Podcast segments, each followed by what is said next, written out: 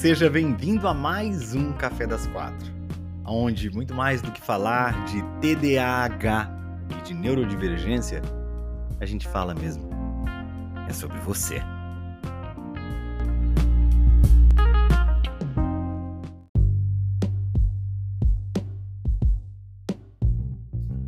Boa tarde, boa tarde, sejamos todos muito bem-vindos a mais um Café das Quatro e a gente já vai começar o nosso Café das Quatro da maneira como a gente tem que começar, que é como? Passando o nosso café. Sejam todos muito bem-vindos, sejam bem-vindas aí, Fernanda, Gabi, Kelly, Furtadosa, como sempre aí. Boa tarde, Gabi, seja bem-vinda, meu amor. Furtadosa tá sempre aí, Furtadosa, hein? Ô, Cláudia, que é a mãe do Felipe. A Cláudia, tarde, Cláudia. Eternas Memórias 3D, que sensacional esse nome. Kit, boa tarde aqui no Teco Teco. Cláudia, eu estou na cidade de São Paulo. Thaís, tarde, meu amor. Leandro, boa tarde, meu querido. Luiz Henrique, boa tarde. Fer, Veiga, Veiga, Veiga Rê, será que é Renan? Veiga Rê, Kelly, seja bem-vindo. A Cláudia está falando que está se identificando cada vez mais comigo. Tamo junto.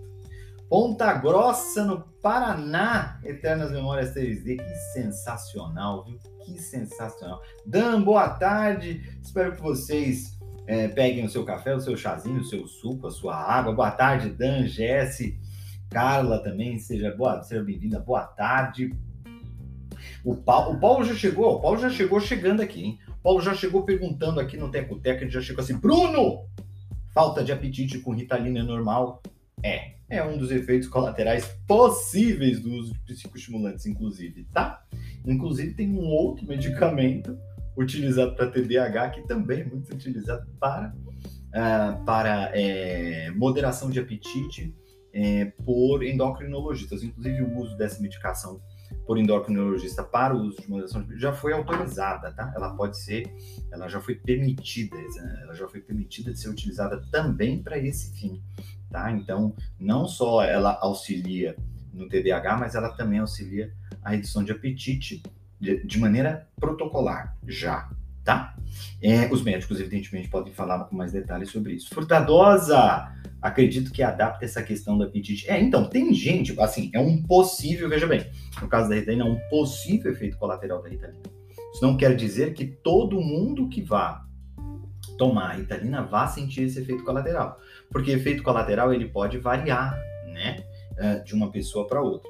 Eu vou te dar um exemplo. Eu, quando passei a tomar esse meu, né, que eu, que eu tô tomando, que é o Venvance, quando eu comecei a tomar esse remédio, Logo no início, eu tive uma redução grande de apetite. Depois de um tempo, já não é, já já já voltou mais o apetite. Não é aquele apetite feroz, mas já voltou mais o apetite. Mas mesmo assim, ele dá uma segurada, tá? No apetite. É, normalmente com a Ritalina também, mas pode acontecer o inverso também. Já com Venvance, de acontecer o inverso, a pessoa sentir mais fome, já é mais difícil de acontecer, tá? É, agora, com a Ritalina ainda acontece em casos. No entanto, na grande maioria das vezes, o que a pessoa tem, no caso da Ritalina, quando tem, é uma redução de apetite, tá? Mas pode ser também um aumento do apetite. E eu não sei agora quem falou aqui que isso daí, inclusive, é comum, tá? É, principalmente no início do tratamento, quando os efeitos colaterais são até mais intensos. É por isso que é, geralmente os médicos pedem para a gente né, permanecer ali com o tratamento, mesmo depois de alguns é, efeitos colaterais chatos no início, porque a tendência é que esses efeitos colaterais diminuam né, com o tempo. Essa, essa é a tendência, tá bom?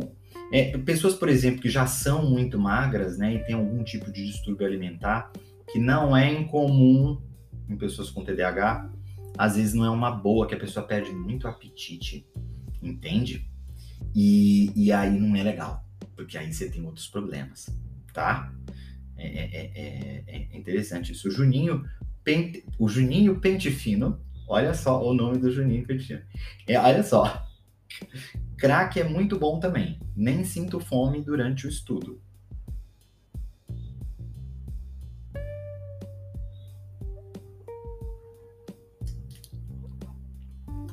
Juninho Pentino falou isso.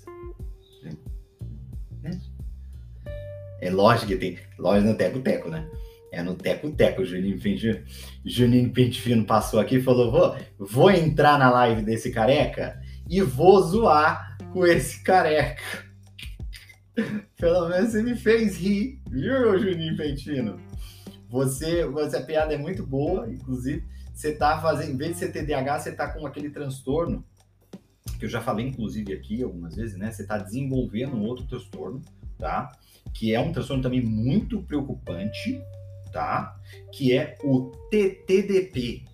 O que, que é o TTDP? É o transtorno do tio do pavê, tá? É o tipo de piada a gente vê que tá embrionária para que você se torne o tio do pavê em breve, tá bom? Daqui a pouco você vai perguntar qual é o shampoo que eu uso, vai perguntar se o pente fino que você coloca no seu username pode ser utilizado para pentear meu cabelo, vai perguntar é, é, mas essas, coisas, sabe? Qual cabeleireiro que eu vou? Tem essas, piadas originais, ninguém faz, ninguém, entende? Porque o tio do pavê é assim, você vai todo ano no tio do pavê, todo ano na casa do avô, tá né? Natal, né? Aí o tio do pavê tá fez as mesmas senhora. Né? Você tá...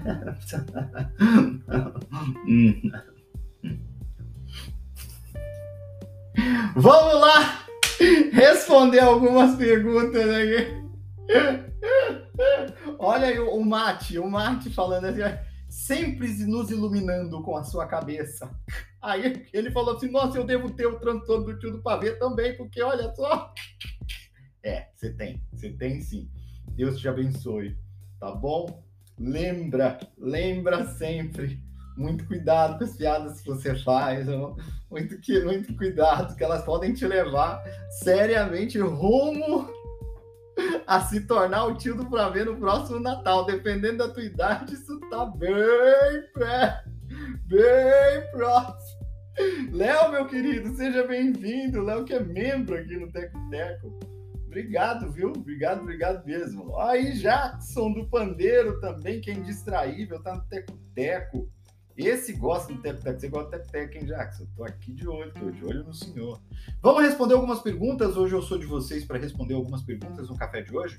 Eu vou pegar aqui algumas que já foram deixadas aqui, ó. O pessoal normalmente, né?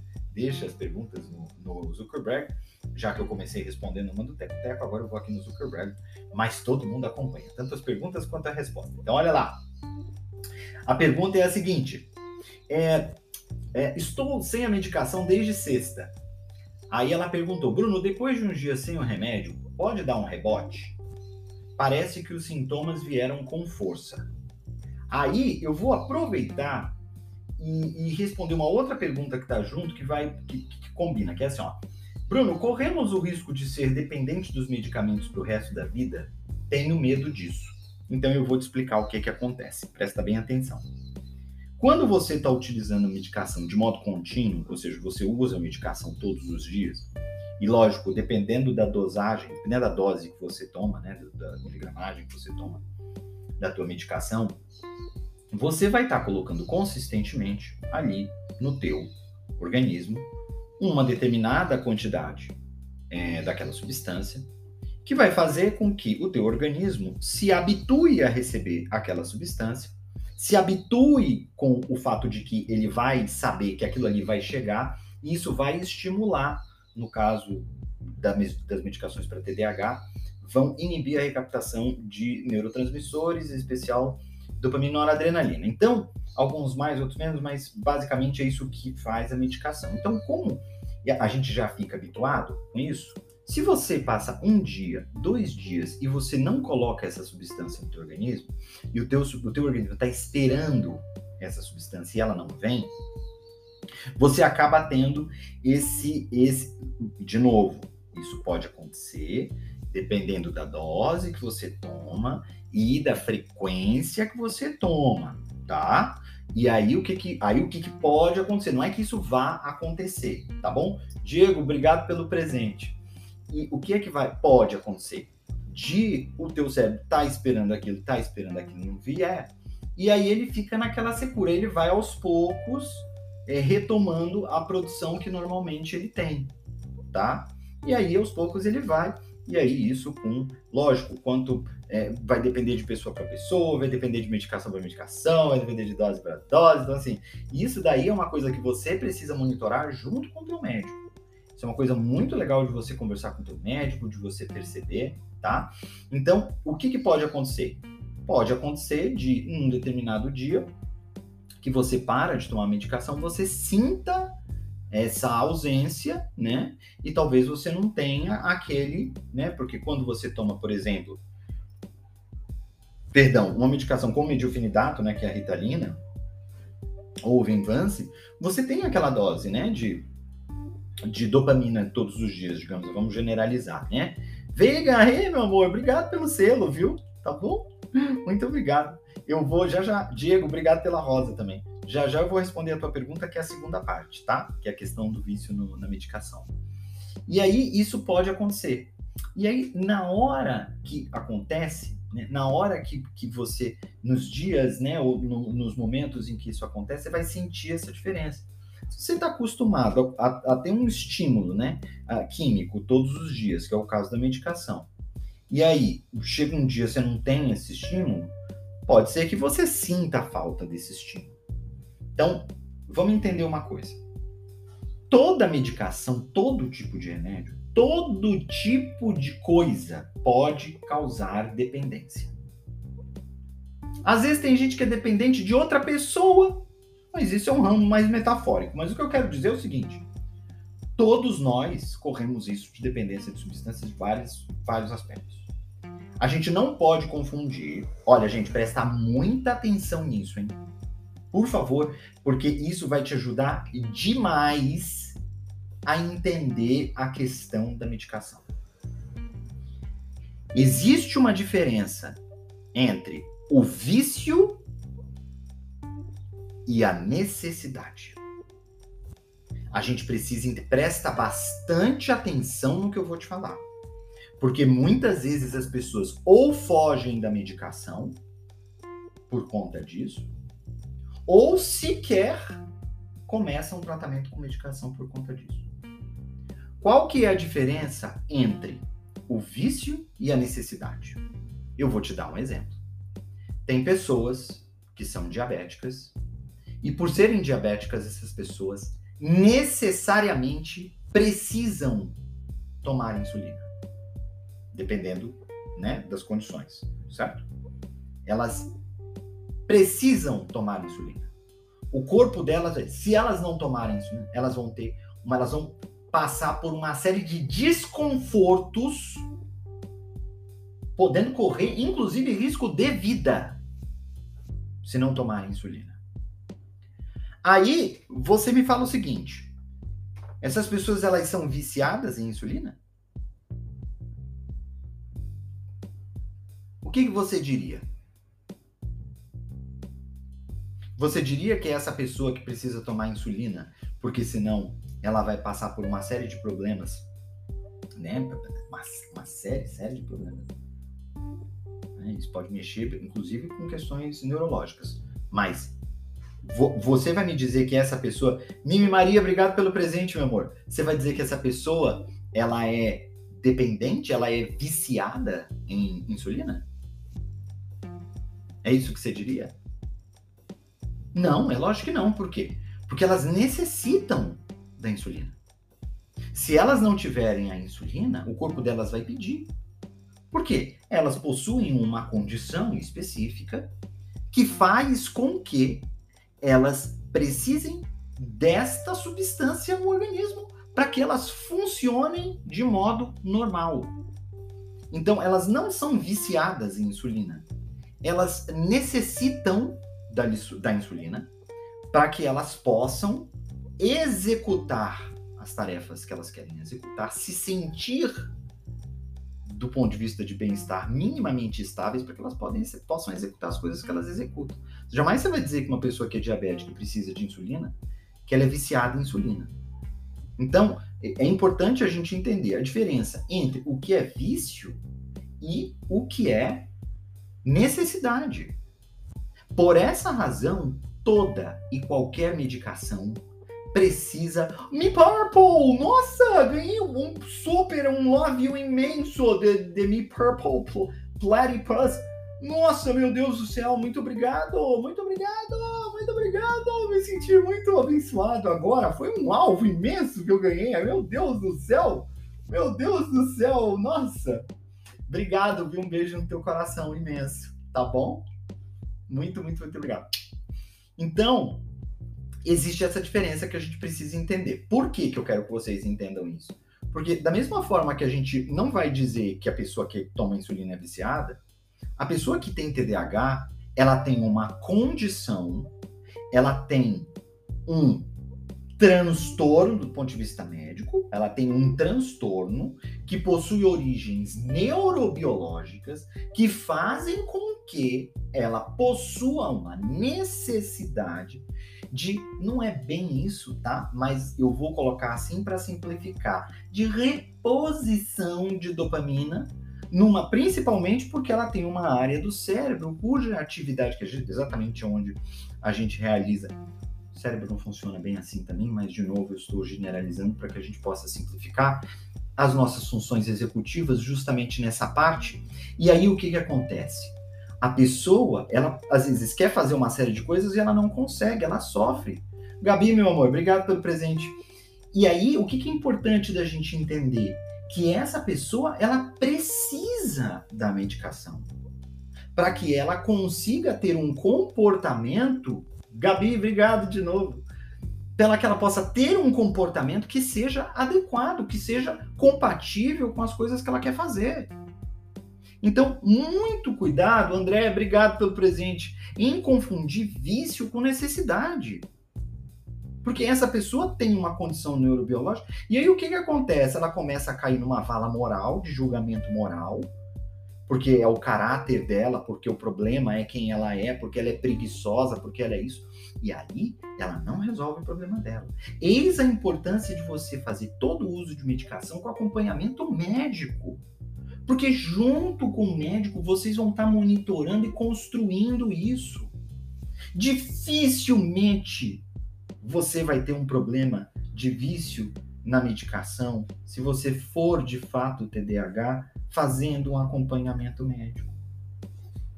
Rezende, meu caro, obrigado pelo presente. Na grande maioria das vezes, as pessoas que têm problema com vício na medicação são pessoas que não são TDAH. Gabi, meu amor, muito obrigado. E que não fazem uso da medicação junto com um acompanhamento médico. Elas sequer são diagnosticadas com TDAH e é, utilizam a medicação por questões outras, porque esse mercado negro de medicação para TDAH é infernal. As pessoas conseguem comprar isso. Ó, só é difícil para o paciente com TDAH comprar o remédio, que é uma burocracia que até hoje eu não entendo. Não entendo mesmo, porque eu acho que, na minha opinião pessoal, é, é, uma, é uma burocracia burra, tá? Deus divino, obrigado pelo presente. Gabi também, obrigado pelo presente para mim é uma burocracia burra, porque na verdade ela facilita o mercado negro, ela só dificulta para quem precisa. Para quem é, precisa comprar por debaixo do pano é mais fácil, tá? Porque você tem um sistema, você tem vários sistemas onde os médicos podem fazer as prescrições, né? E as farmácias acessam através de um código de barras ou coisa desse tipo. E aí o que que, o que, que fazem com a medicação para TDAH, que é guia amarela, né? De psicoestimulante? Tem que levar a guia física tem que assinar a guia física, tem que ter o papel. Entende? Papel é mais fácil de você é, é, de você falsificar. Ainda mais, ainda mais, um papel que é diferente para cada estado. Aí o que, que pediu? Não, vamos manter o papel, mas aí você mantém o papel, e aí se for de outro estado, você tem que ter um, um, um, um uma carta do médico autorizando. Que também é fácil de falsificar. Qualquer pessoa faz uma falsificação eu não vou fazer isso, né? Isso é fraude, é crime. Mas uma pessoa mal intencionada, nossa, Mimi Maria, obrigado, meu amor, muito obrigado. Nossa, hoje são presentes grandes aqui no Teco Teco. Obrigado, estou emocionado com esses alvos aí que vocês estão me mandando de Love You. Muito obrigado. E o que que acontece?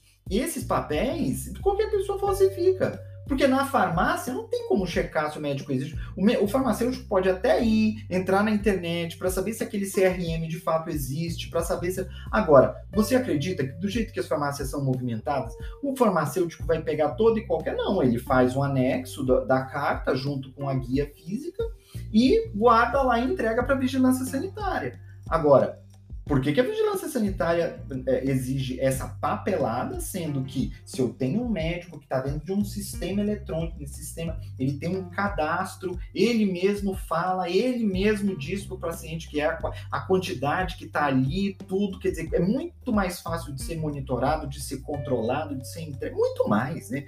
Infinitamente mais seguro, né? Infinitamente mais seguro. Porém, contudo, entretanto, todavia, não é assim que acontece tá? Pedro, obrigado pelo presente, meu cara, muito obrigado. Infelizmente não é assim que acontece. O que acontece é que a gente precisa levar a guia lá. Então, a grande maioria das pessoas que se tornam dependentes da medicação são pessoas que fazem tudo sem controle médico nenhum, não fazem acompanhamento com o médico. São pessoas que tomam porque querem passar no concurso, ou querem fazer alguma coisa e tal. E aí essas pessoas podem, tem pessoas que já têm a tendência, né? Tem pessoas que têm tendência de se viciar em qualquer substância e vão se, e vão se viciar principalmente nessas que são dopaminérgicas. Ué, por que dopaminérgicas? Deixa eu te falar, sabe qual é uma droga que é extremamente dopaminérgica? cocaína, extremamente dopaminérgica. Né? Tanto é que quem é TDAH, aí olha só, aí olha só, eu vou entrar na questão da, da Rei, que falou assim, Bruno, tem risco de me viciar na medicação? Deixa eu te falar. Em estudos com pacientes diagnosticados com TDAH, que fazem o tratamento com TDAH e acompanhamento médico com TDAH, a, essa questão de vício na medicação é baixíssimo. Baixíssimo. Quando a gente está falando de pessoas que não são TDAH e se utilizam da medicação por qualquer outras razões, e, na grande maioria das vezes, fazem isso sem acompanhamento médico, aí sim, essas pessoas têm muito mais chances de se viciar. Elas compram indiscriminadamente, como compram qualquer outra droga, na qual, na grande maioria das vezes, elas também já são viciadas. Então, qual que é a questão? Renan, doutor Renan, obrigado pelas vozes, meu cara. Qual que é a questão? Mimi Maria, meu amor, mais presente, você é maravilhosa, obrigado. Qual que é a questão que eu acho que a gente tem que levantar aqui? O TDAH, por conta dessa questão do dopaminérgico, isso aconteceu comigo, que eu vou falar para vocês, aconteceu comigo. E eu sei que aconteceu e acontece com muitas pessoas que são TDAH. E eu conheço. O que acontece? A mãe fala: não vou dar para o meu filho remédio porque ele pode se viciar. Aí a criança começa a entrar na adolescência, e na grande maioria das vezes o que acontece é que deixam o TDAH para lá, né? Isso quando ele é diagnosticado, né? Que são na maioria dos casos. Ou seja, eu estou indo aí para uma parcela que já é minoria. Essas pessoas, essas mães, lógico, elas querem o melhor para os filhos. Eu sei disso. Eu não tenho dúvida disso. Que elas querem o melhor para os filhos delas. Eu sei. Agora, a gente precisa de mais conhecimento e falar mais sobre esse assunto. Por quê? Porque essa pessoa, principalmente depois que ela entra na adolescência, a tendência é que ela se isole mais, a tendência é que ela busque essa. Obrigado, doutor Renan, muito obrigado. Essa, essa, essa necessidade que ela vai continuar a ter, porque principalmente se ela entrar numa espiral de hábitos que não são legais, se ela entrar numa espiral, olha, de gamers, pessoas que ficam muito no computador isoladas por muito tempo, porque aquilo é extremamente estimulante e a pessoa tem ali uma fonte dopaminérgica. A pessoa se torna viciada em videogame, o que é pior. E aí é que eu vou dar o meu exemplo, ela se torna viciada em drogas. E isso, na literatura médica, na psicologia, os profissionais de saúde chamam isso de tentativa de automedicação. A pessoa ela busca de alguma forma sentir aquele bem-estar, aquela satisfação, aquele prazer que normalmente ela não sente, porque ela tem um nível basal dopaminérgico mais baixo por questões biológicas. Então, o que, que eu estou querendo dizer? As chances de uma pessoa que não está fazendo tratamento, não está fazendo um acompanhamento médico e, porventura, com este acompanhamento médico, tomando medicação, as chances dessa pessoa se envolver com o uso, com o uso de substâncias que podem vir a ser inclusive ilegais. Cigarro, álcool, foi o meu caso. Na época da faculdade, usei todas as drogas possíveis e imagináveis. Não assim, não essas muito pesadas e tal, mas é, é cocaína, êxtase, LSD, maconha, é, é, tudo, tudo, álcool, tudo, tudo, tudo, tudo, tudo. Só não fui muito de fumar. A maconha, teve uma época da faculdade que fumava muita maconha. Nem suspeitava que era TDAH, não sabia nem que era TDAH. Nessa época, completamente perdido na faculdade, né? Isso deve fazer, sei lá, uns, uns 20 anos. Né? E não, não foi fácil. Não foi fácil. Mas isso só foi fazer sentido para mim mais lá na frente. Entende? Né? O tio Todd Evans está falando: se eu sou TDAH e meu filho é autista, tem relação? Tem. Genética. Das duas coisas, inclusive. É, então, é, o que, que é importante? Elisa perguntando se eu usei drogas. Usei, usei, usei por alguns anos na minha época de faculdade. Eu nem sabia que era TDAH. Depois de um tempo, a minha situação ficou ainda mais complicada, porque eu comecei a ter uma série de, de comorbidades terríveis por conta do TDAH, por conta do uso de drogas, né? Maconha, por exemplo, a Gui tá falando aqui, ó, maconha é um sacrifício para largar, tô tendo muita dificuldade, mas hoje descobri o TDAH e tô em tratamento. E as pessoas perguntam muito isso para mim, como foi que você fez para largar? Aí eu falo assim, olha, não teve um dia que eu falei assim, pronto, a partir de hoje nunca mais eu vou usar drogas, não. A partir do momento que as coisas foram entrando nos eixos da minha vida e eu fui buscando soluções para as coisas, o uso de drogas foi decrescendo consistentemente. Consistentemente. Então, quanto mais eu percebia que eu evoluía, eu me entendia, eu me utilizava das coisas que eu sabia que de fato iam transformar a realidade, quanto mais satisfeito eu ficava. Rafael, obrigado pelo presente, meu caro. Com a, a, a, os meus avanços, com o alcance dos meus objetivos, quanto mais o que eu fazia na minha vida fazia sentido, menos vontade eu tinha, perdão, de usar qualquer tipo de outra coisa. Para eu te falar, por exemplo, beber foi a única coisa que eu nunca larguei. Porque eu adoro beber. Eu gosto de beber. Eu adoro beber. Agora beber. Mesmo bebida. Vamos falar há uns quatro anos atrás, cinco anos atrás, vamos colocar cinco anos atrás. Chegava final de semana, eu, a minha diversão era beber. Então, e até hoje eu gosto de beber, sentar com os meus amigos no bar e então. tal. Mas até isso hoje é raro de eu fazer. Por quê? Porque eu gosto, gosto mas eu gosto mais do que eu faço. Eu, eu gosto muito mais do meu trabalho, eu gosto muito mais de vocês, eu gosto muito mais de tudo. Yuri, obrigado pelo presente. O que eu quero que vocês entendam é, é no fundo, no fundo, não deixa de ser uma fuga química do, do, cérebro, uma necessidade do cérebro que às vezes está num dia a dia que se vê sufocado, entende? A Cam, obrigado pelo presente mais uma, uma fuga, uma, uma necessidade de se buscar um bem-estar que quase sempre a gente não acha no dia a dia. Entende? Cigarro, então, nossa, o que tem de TDAH? Fumante, olha que essas novas gerações aí, até os números, né, são de redução significativa do número de fumantes. Se você pega de 30 anos para cá, o número de, de, de jovens adultos fumantes vem reduzindo drasticamente. Né? Drasticamente. Né? A Cássia falando assim, trocou pelo café. Vou te falar, nunca troquei, porque café sempre foi uma paixão. Desde pequeno. Eu, olha, eu ia, minha mãe trabalhava nas centrais elétricas do Pará, lá no Pará, e, e, e tinha umas garrafas de café. E eu, pequeno, eu queria tomar várias garrafas de que eu amava café. Com, sei lá, nove anos, dez anos. Minha mãe falava, você não pode tomar café. Então, mas eu gosto de café. E como eu sempre fui muito enxerido, eu tomava. Ó, A gente está encerrando o nosso Café das Quatro hoje. Ixi, o, o microfone do outro lado, o pessoal do podcast não ouviu nada. Vou ouvir como é que ficou a gravação. Um beijo imenso para vocês, adorei nosso papo hoje. É, amanhã a gente está de volta aqui para conversar um pouquinho mais sobre o que quer que vocês queiram conversar. Lembrando que para participar da temporada e conseguir os testes para TDAH é só ir no link que tá. Ô, oh, Mimi Maria mais presentes, você é maravilhosa. Muito obrigado, muito obrigado, muito obrigado. Um beijo imenso.